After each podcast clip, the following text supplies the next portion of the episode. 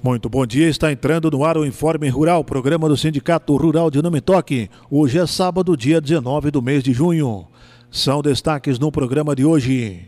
Assessor jurídico do Sistema Farsul, Luiz Fernando Pires, fala no Informe Rural de ITR, Licenciamento Ambiental, IPL 260. E as informações do Sistema Farsul em campo também são destaques aqui no Informe Rural. E nós iniciamos o Informe Rural deste sábado parabenizando os aniversariantes da semana. No último domingo, dia 13 desse mês de junho, estiveram aniversariando os associados Antônio Van Rio e Décio Gilberto Hofstetter. E na última sexta-feira, dia 18, ontem, portanto, o associado Beno Afonso Littkemeyer. Aos aniversariantes, ao seu Antônio Van Rio, ao senhor Décio Gilberto Hofstetter e ao Beno Littkemeyer os parabéns da direção, na pessoa da presidente Teodora, demais membros da diretoria, associados ao Sindicato Rural de Não Me Toque, com extensão de base em Lagoa e Vitor Grefe, desejando aos aniversariantes saúde, paz, felicidades, muitos anos de vida e que essa data se repita por inúmeras vezes. Parabéns! Produtor Rural. Quer melhorar a sua produção? Participe dos programas gratuitos do Sindicato Rural.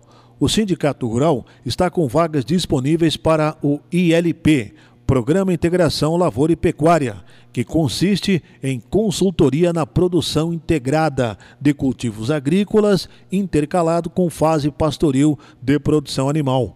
Podem participar produtores que produzam simultaneamente grãos e a pecuária de corte, com propriedades aqui em Não Me Toque, Vitor Grefe, Lagoa dos Três Cantos, Carazinho, Tapera, Selbach, Espumoso e Colorado. O programa oferece acompanhamento técnico sem custo. Não é necessário ser associado à entidade. Mais informações e inscrições no Sindicato Rural aqui de Nome Toque, na rua Pedro Fleck, número 160, centro de Nome Toque, ou então pelos telefones 98429 7166 ou 3332 1621. O Sindicato Rural oferece o Banco de Oportunidades. O Banco de Oportunidades é um serviço gratuito de cadastro de currículos e de empregos rurais. Os trabalhadores rurais podem fazer o seu cadastro e os empregadores podem anunciar uma vaga e conferir os currículos do banco. No momento, há uma vaga disponível para casal de caseiros para o interior do município de Vitor Grefe. Mais informações no Sindicato Rural, na rua Pedro Fleck, número 166, Centro, ou então pelo telefone 3332 1621 ou 98429 7166. E nós já estamos aqui no Informe Rural deste sábado com o nosso convidado especial, o assessor jurídico do Sistema Farsul, doutor Luiz Fernando Pires.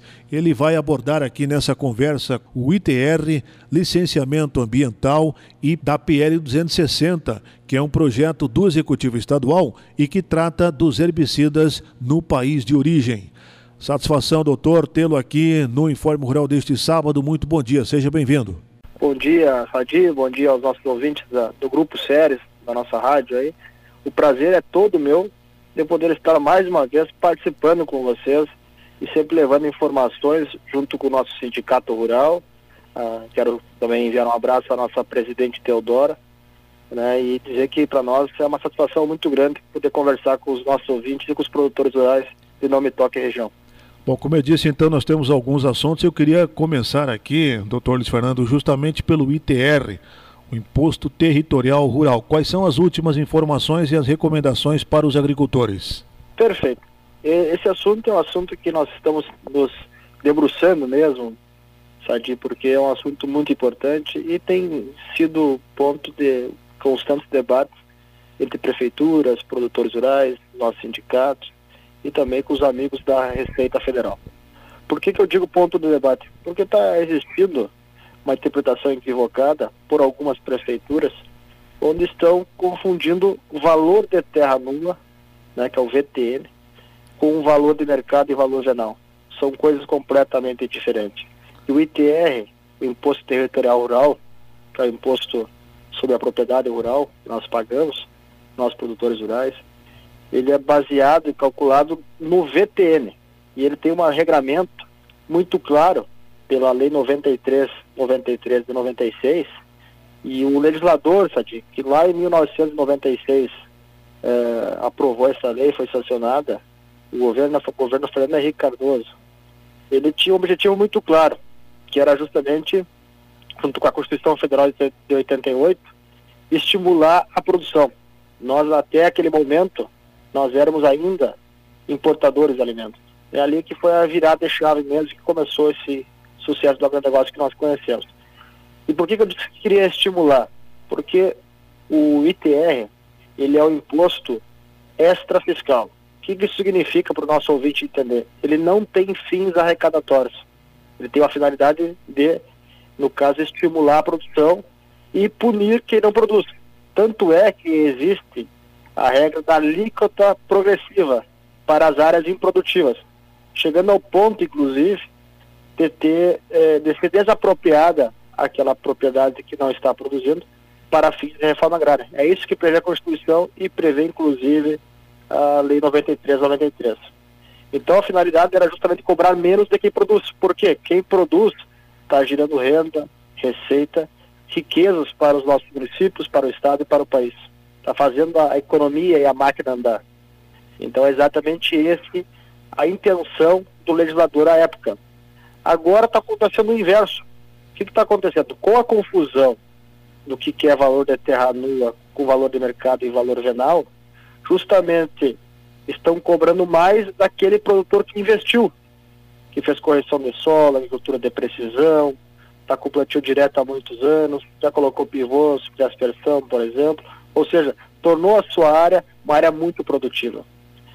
E, é, e quando eu falo em confusão é questão conceitual. O que, que é Sadia, a questão de valor da terra nua, para o nosso ouvinte entender. Uhum. É justamente a terra sem ação humana, sem antropização.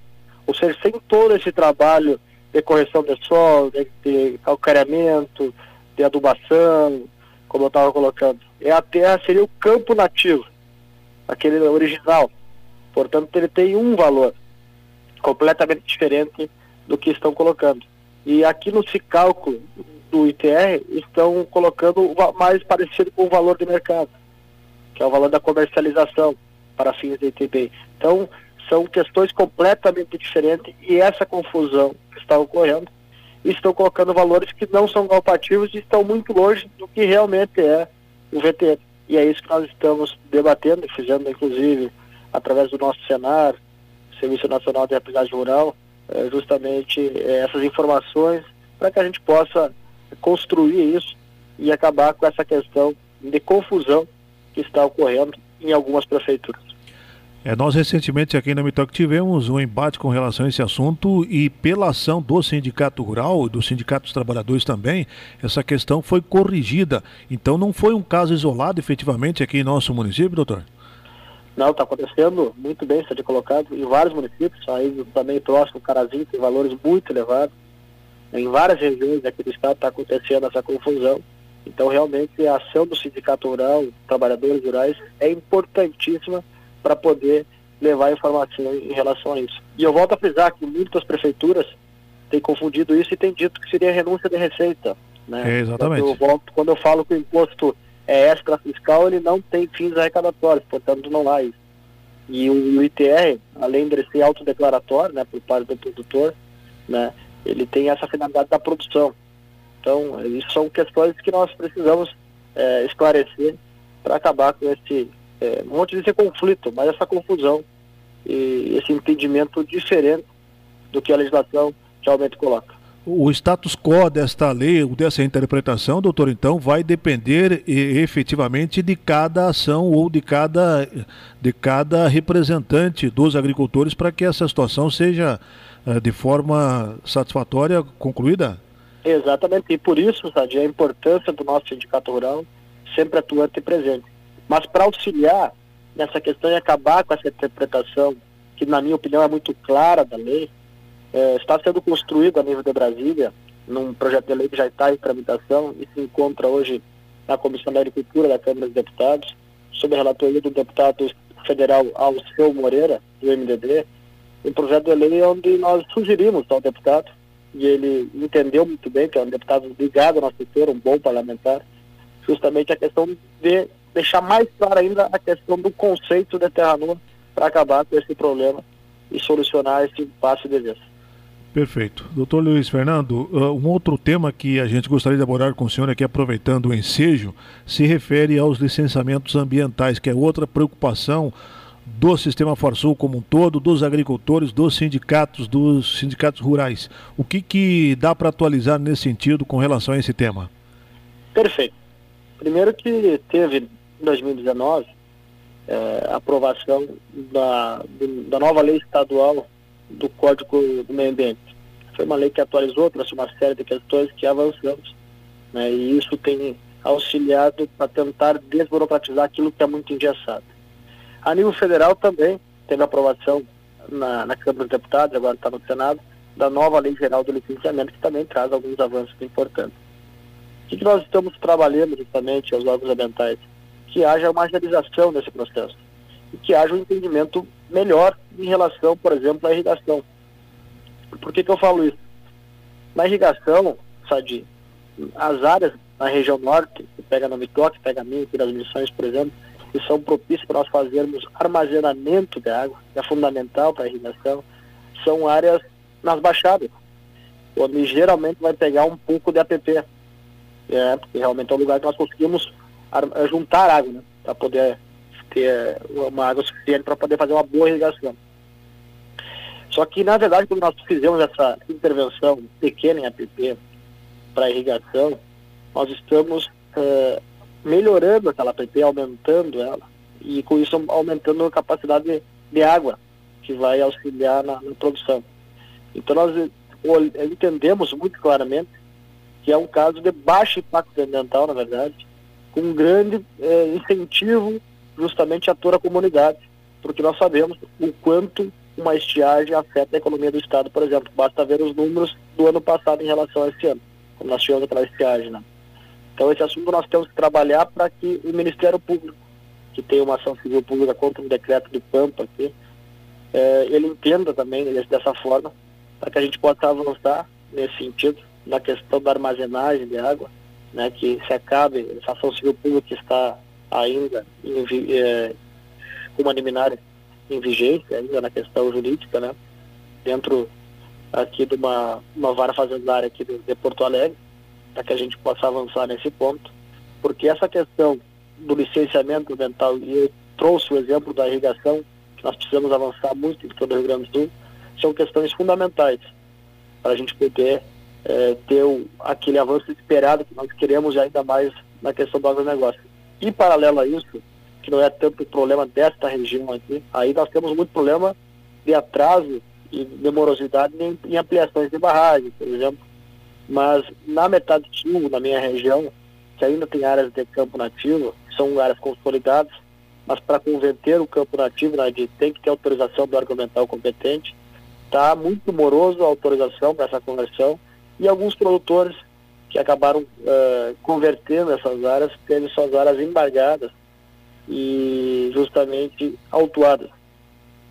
E nós estamos colocando claramente, na verdade, uh, e através da portaria 28, a portaria conjunta da SEMA com SEMA, temos colocado ao governo e aos técnicos da, dessa parte ambiental que nós estamos tratando aqui de áreas consolidadas que não houve crime ambiental, e sim o não cumprimento de uma exigência normativa certo? Então nós estamos colocando claramente isso, estamos regularizando através dessa portaria, que foi um avanço que teve, para que o produtor então possa continuar produzindo.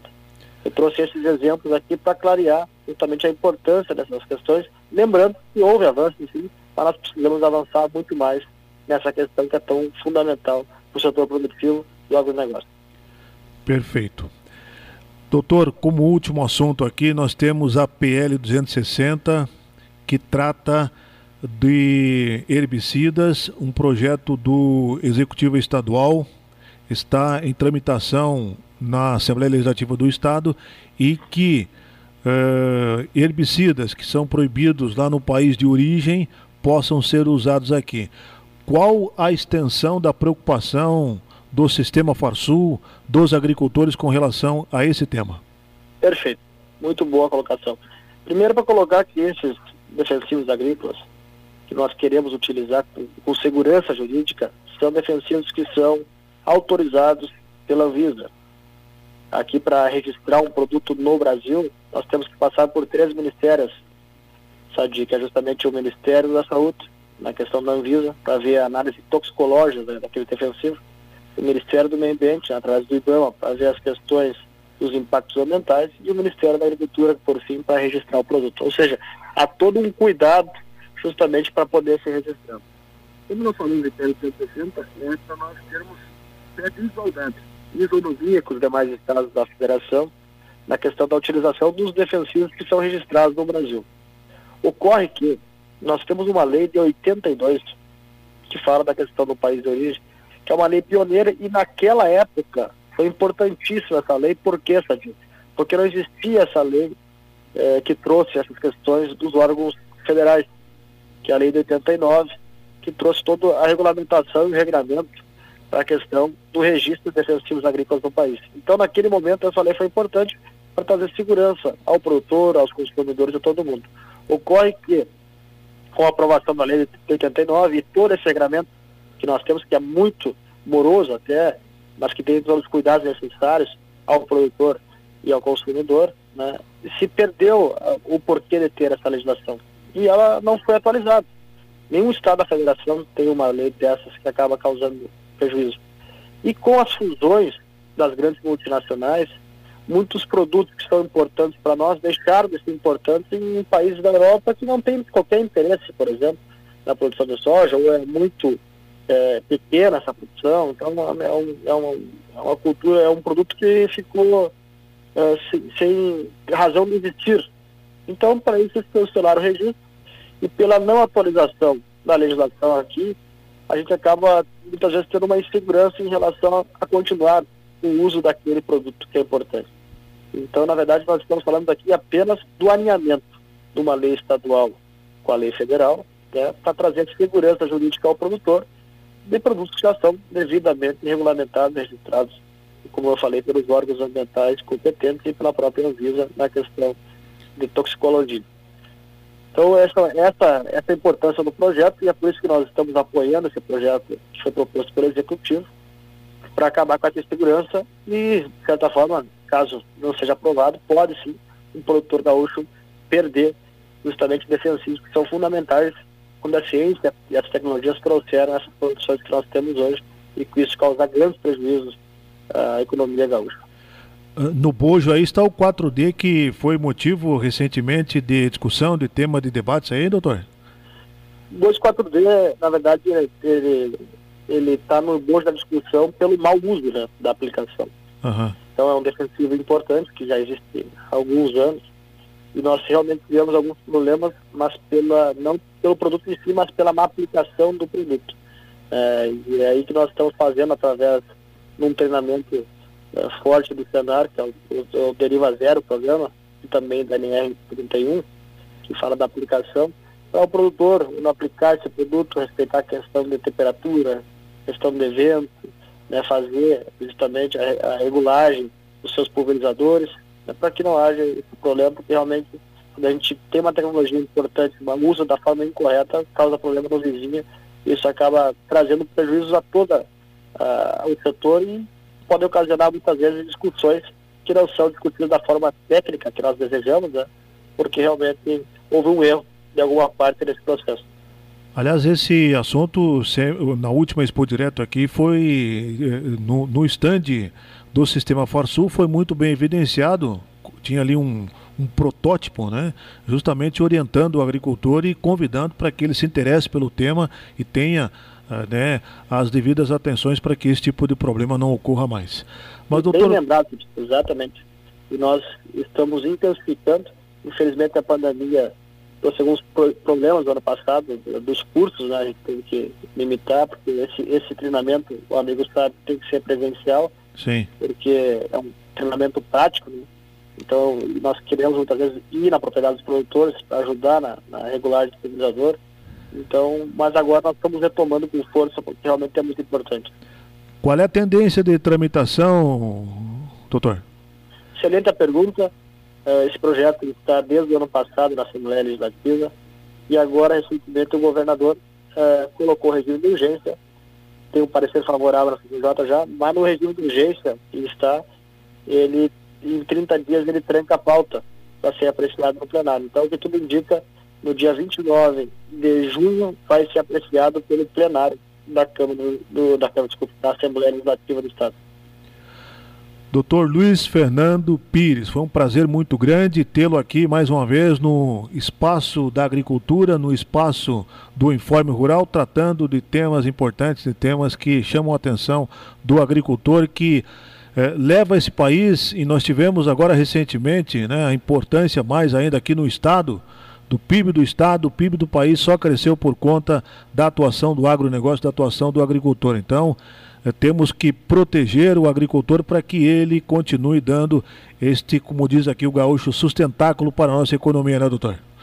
Perfeito, Padir. Eu agradeço a oportunidade. Sempre é um prazer muito grande. Eu quero reforçar aqui o meu abraço à presidente Teodora, a todo o nosso sindicato rural. Sei que eu tenho muitos amigos aí no Mitoque, aí o Arley, no Arroz, o nosso Meimano, que é na Cotrijal. Tem uma turma que a gente gosta muito mesmo. Aí vocês fazem um trabalho excepcional no toque e região é exemplo né, da agricultura de precisão, de, de, produção. E nós, como amigo disso, temos muito orgulho de fazer parte desse setor, que nós tanto amamos, na verdade, defendemos. E realmente ele tem contribuído muito para a economia gaúcha, para o Brasil. E nós sabemos que nesse ano, com os bons preços e justamente com, com São Pedro nos, nos ajudando, né, foi um ano de boa, boa produtividade em todo o estado. E com isso, então, nós estamos gerando emprego e renda e aumentando a economia do estado que está injetando este ano 30 bilhões a mais do que no ano de 2020, justamente porque nós tivemos uma boa safra. Então, isso aí realmente faz muita diferença e beneficia muitas pessoas, porque não me toque é exemplo disso nessa dica. É a indústria que ganha, que gera emprego para as pessoas, é o comércio, é o posto de gasolina, é, é o produtor, então gira toda uma economia que nós chamamos aquele, a economia do ganha-ganha. Então uma, uma, boa safra, uma boa colheita beneficia a todos né, e realmente é o que nós precisamos, porque nós estamos num momento difícil, uma pandemia mundial que afetou muitos setores e nós, o Aro, conseguimos ocupar espaços importantes no mundo e ajudar, de certa forma, para que esse impacto não fosse tão grande. E nós estamos vendo que agora aqui no Rio Grande do Sul e no Brasil estamos recuperando justamente e o, e o setor tem contribuído muito é o agronegócio mesmo. Muito obrigado. Esse o assessor jurídico do Sistema Farsul, doutor Luiz Fernando Pires, conversando conosco aqui no Informe Rural. Vamos agora com as informações do Sistema Farsul em Campo. Está no ar o programa Sistema Farsul em Campo Sistema Farsul na defesa dos interesses do campo. Essa edição começa com os seguintes destaques. Senar RS realiza treinamento em cereais de inverno dentro do programa Duas Safras. CNA Senar lança site Prosa de Porteira para divulgar causos do campo. Notícias. O Senar do Rio Grande do Sul está realizando treinamento em cereais de inverno aos técnicos e prestadores de serviços no programa de assistência técnica e gerencial, o ATEG. A capacitação integra as ações do Senar no programa Duas Safras, parceria entre Sistema Farsul, Embrapa e Associação Brasileira de Proteína Animal, a BPA, que visa a união entre os trabalhos das entidades para estimular o desenvolvimento agropecuário do Rio Grande do Sul. O técnico em formação profissional rural, Henrique Padilha, fala sobre o treinamento. O treinamento em cereais de inverno ele faz parte do projeto Duas Safras e que visa capacitar os nossos prestadores de serviço e técnicos de ATEG das diferentes cadeias produtivas, para que assim todos os envolvidos, o corpo técnico responsável, os pesquisadores, produtores, todos eles estejam alinhados com a proposta do projeto, que é estabelecer avaliações a campo na prática, em busca de novas alternativas de fonte de renda através das culturas de inverno, para que dessa forma forneça mais rentabilidade ao homem do campo e, consequentemente, ao agro no estado do Rio Grande do Sul. As entidades seguem as atividades do programa através de projetos dos grupos de trabalho, que estão detalhando as atividades que podem ser incrementadas em cada região para cumprir os objetivos do Duas Safras, com ações de transferência de tecnologia para levar as soluções da pesquisa ao setor produtivo. O sistema CNA Senar lançou o site Prosa de Porteira, um espaço criado para resgatar os mais variados, criativos e saborosos causos do campo brasileiro, além de trazer muita música e gastronomia das diferentes regiões do país. O site conta com entrevistas de produtores, músicos e demais personalidades do campo em várias partes do Brasil. O Prosa de Porteira tem os quadros Crenças e Superstições, Usos e Costumes, Prosa de Roça e Causos Pitorescos, além de uma aba com O Santo do Dia. Os interessados em divulgar suas histórias podem compartilhar através do site. Basta enviar pelo portal vídeo com até 3 minutos, áudio ou texto com até 1.500 caracteres. Acesse www.prosadeporteira.com.br e conheça o projeto e veja os primeiros causos. Os encontros de levantamento de custos de produção no Rio Grande do Sul do programa Campo Futuro seguem acontecendo no interior do estado. Os levantamentos de custos de grão foram concluídos no início de junho.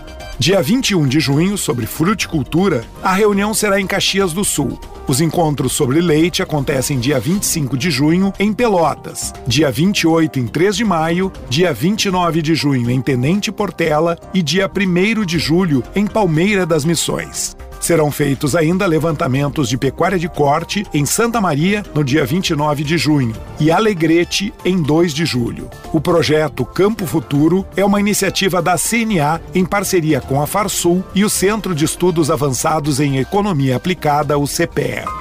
A Farsul divulga todas as semanas informações compiladas sobre os impactos do cenário mundial no setor agrícola. A edição da segunda semana de junho está publicada no Facebook da Farsul. Os dados disponíveis nas redes sociais da federação mostram o comportamento de mercado dos principais grãos com preços postos no Porto de Rio Grande. São avaliados a soja, milho, arroz e trigo e ainda feita uma análise dos valores exportados do complexo soja e das carnes bovinas, suínas e de aves. Confira a tabela nas redes sociais da federação. Momento Senar.